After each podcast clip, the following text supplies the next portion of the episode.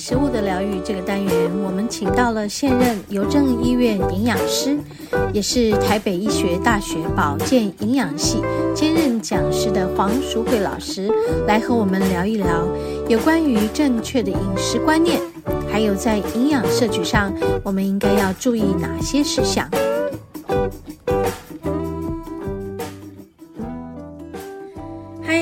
节目进行到第二个单元，食物的疗愈。好，我们这个礼拜要和黄老师来访谈了。嗯，黄老师，好久不见呢。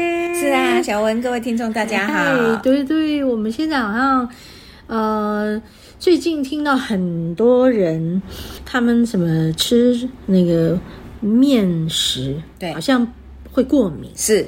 所谓的麸质过敏，对，对，像面包啊、面食啊，只要是小麦做出来的产品，大概它都会有过敏。对，那这个过敏源是什么？就是麸质，麸质产生的。对，然后麸质是什么？麸质就是小麦里面的蛋白质。讲白了，就是我们台湾人最常吃的面筋。啊。面筋就是小麦面粉里面的蛋白质，它它会有一种 Q 弹性，Q 弹。对对对对，你看哈，呃，所有的谷类，所有的谷类里面绝大部分的成分是碳水化合物，嗯，可是它有一部分是蛋白质的部分，嗯，好，那。它们所含有蛋白质的组成，这些氨基酸的组成其实不太一样。嗯，那麸质就是小麦的产品，包括大麦、小麦，嗯的产品里面都会含有这个麸质。麸质是一种蛋白质。嗯，那事实上，如果你们最常看到我们市面上看到的面筋泡，嗯，面筋泡，呃，那个叫做什么？那个什么？诶，什么？豆轮还是什么？对对对对，类似那一种。对对对对对对，就是呃叫豆轮还是面前？面前对对哈。那这些你看它的做法，它大概大部分都是从面粉搅拌嘛。嗯。然后之后呢，你如果有看过影片，那个什么拉出筋来，对，它就加水，然后你就会发觉它一直搅拌一直把啊水就一直洗掉，它把什么洗出来？把淀粉洗掉。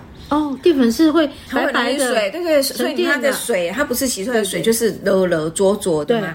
啊，你就会觉得一直洗，一直洗，然后那个面团就越来越 Q 弹哦。也就是说，淀粉都一直洗掉，洗到后面剩下的那一块出筋的部分就是了，就是出就是就是麸质，就是我们常讲的面筋。面筋，然后面筋我们就是可以再来加工做成很多很多的其他的产品。我一直以为面筋是豆类，不是，就不是，面筋是小麦制制成的。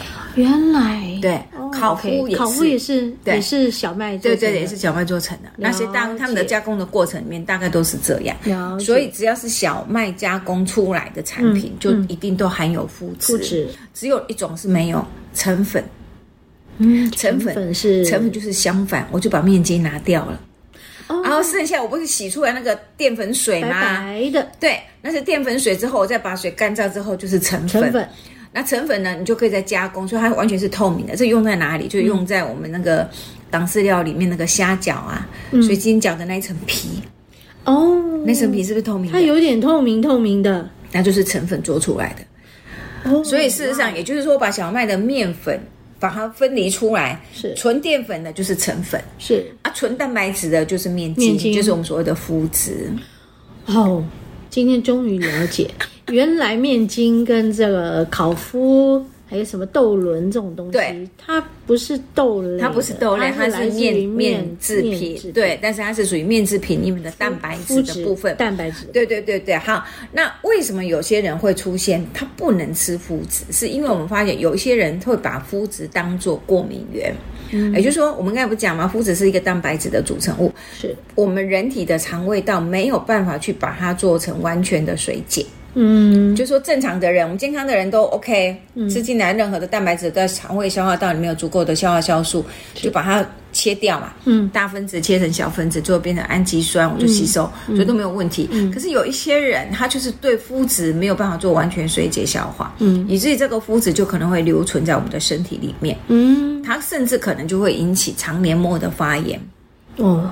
哇因为长期一直你一直吃这些是面筋制品，然后你不自知，你不知道说我是过敏，就你它这些所谓的麸质的东西就会一直在肠道引起黏膜的发炎。嗯，为什么会发炎？是因为我们身体把它当做外来物。当做不能消化的东西，哦，这是过敏的，对对对对对，它就去抵抗它，对，抵抗它，对对对，所以我们身体的一些免疫球蛋白就会集中到你的肠黏膜来，了解，所以在肠黏膜的地方就会产生一些发炎的现象，那发炎可能黏膜就会开始损伤，是，那黏膜损伤的话，那这些多余出来的肤质啊，嗯，就会让我们的黏膜趁趁着那些黏膜有。有破洞的地方，哎，它就是溢出来，它就渗入进到我们的血液里面去。嗯、那以致到我们的血液里面，可能这些肤质的浓度就会比较偏高。嗯，那就会更引起更严重的过敏反应。就是一开始的过敏可能是在肠胃，可是你可能渗进去变成全身性的过敏反应，就有可能会出来。嗯、啊，所以一般来讲，有些人肤质它最主要的出现的过敏的症状，嗯、就是说对这个东西没办法消化，没办法吸收，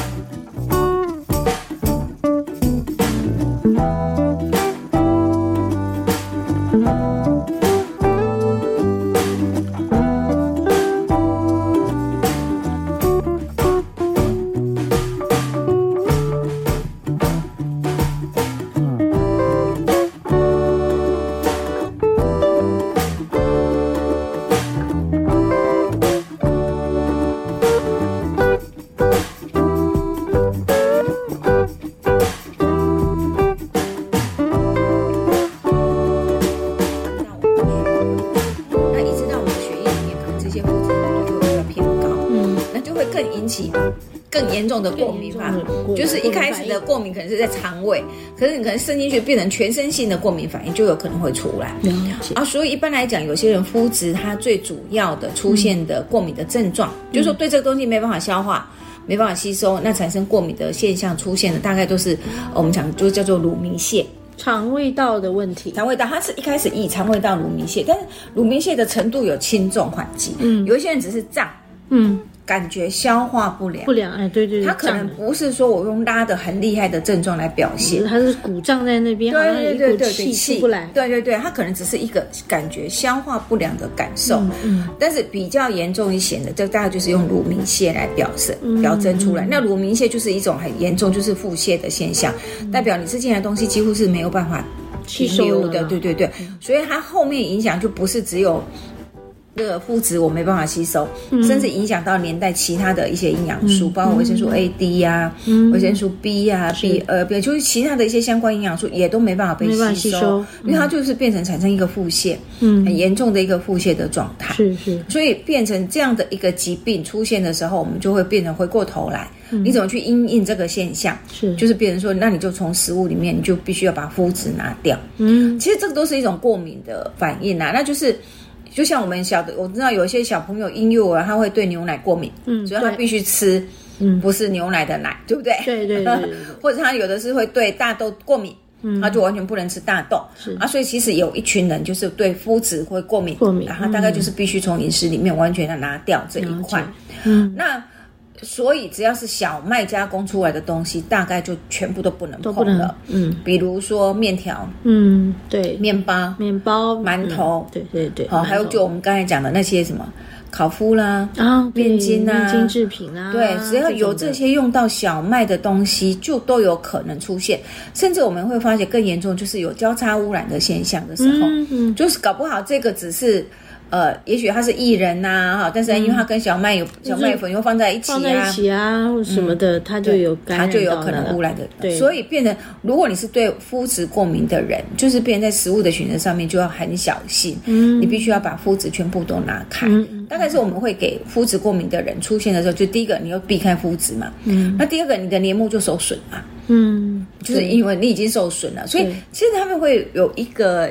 呃，医学上面有一个认，我有一个推翻推推理，就是说很多肠漏症的患者，嗯，肠漏症啊，哈，对，你有听过吗？有听过。对，肠漏症就是肠胃道黏膜一直长期的发炎，嗯，导致让你的黏膜出现空隙，嗯，所以有一些不应该跑到身体里面的营养素或者细菌或者毒物，就从这个黏膜的空隙就跑到我们身体里面了，跑到我们的血液里面来，是是，那就导致其他的一些症状出现，然后我们就称之为肠漏症。所以其他的那些症状会是什么？如果不是拉，不是什么，然后它会怎么？就一样，就会开始像过敏一样的症状，荨麻疹哦，类似像过敏的症状，就全身性的皮肤的症状就会出来，不只只有肠胃道，对对对对对，就是开始全身性的症状出来。所以一般来讲，就是如果你是面临这个。呃，肤质过敏的问题的人，通常我们都建议就是第一个，你就是要把肤质拿掉嘛，你要知道哪些有肤质，你就完全要避开。嗯，那第二个就是你要重新修复你的肠黏膜，就代表你的肠黏膜是受损的嘛，是，因为你之前过敏，黏膜已经受损，所以你要让黏膜修复起来。大概我们会有做几个作为啦，第一个就是大概你要先吃好的益生菌。嗯，让你的肠道的生生态菌种会重新重新建立起来，嗯、重新建立。对对对，然后让因为益生菌菌种好，黏膜修复的也会比较快，这、嗯、是一个。嗯、第二个就是你要吃一些能够抗发炎的食物了，嗯，比如说像像鱼油、欧米伽三脂肪酸这一类的，嗯、它可以抗发炎，是是，所以它可以降低你的发炎过敏的反应，调节你的免疫力，哎，慢慢的你可以修复起来。嗯，那第四个就是我们有时候会建议说，哎，那你干脆就可以去买麸醯胺酸，嗯，是，麸醯胺酸本身就是促进肠。黏膜，嗯，我们的黏膜细胞的修复，啊，在哪里跟受伤啊？哦，那你麸醯胺酸就修复，对对对，就修复它。所以大概我们会做几个动作，就是拿掉肤质，嗯，然后给它可以修复的、帮助黏膜修复的一些营养素，嗯，像益生菌、欧米伽三脂肪酸、麸醯胺酸是这一类的。那另外一个就是饮食上面尽量不要太。粗的纤维，嗯啊，因为就黏膜受伤了，你又吃很很粗的纤维，那你不就是一直去搓那个伤口嘛？对，所以基本上纤维不是不能吃。是你选的纤维不能粗，嗯，要细一点，对，要细纤维的、柔软的纤维，就是像可溶性纤维类的那一类的，就是让煮起来是熊熊、咯咯、凉凉的。什么诶，什么瓜啦，对对对，瓜啦，胡瓜啦，对对对，这这一种的，它不是那种很粗，像竹笋啊、芹菜那种竹笋，一丝一丝直接去刺激伤口黏膜的。就是你要选择适当不同的蔬菜跟水果来调整，那这样也许你的症状就可以减缓。嗯，那其实。在我们的一般的饮食上面来讲，我们会认为说，你没有必要的时候，其实你不需要去吃无麸质的饮食，因为在美国曾经有一段时间是会流行吃无麸质，流行哦，对，流行，然后他们会认为说，啊，吃无麸质的可以减肥吗？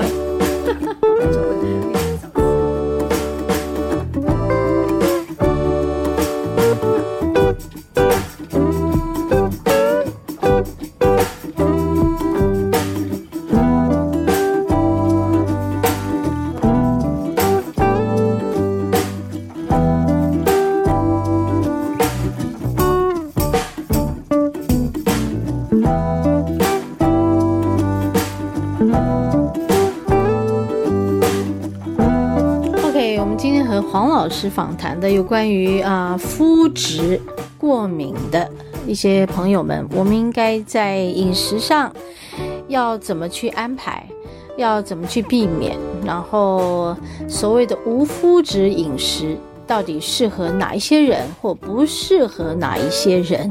啊、呃，今天跟大家分享的这个访谈呢，呃，播出的是第一个部分啊，因为时间的关系，好，我们会把第二个部分，呃，在下一周继续和大家分享啊。好，我们休息片刻，要进入今天节目的第三个单元——大自然的疗愈。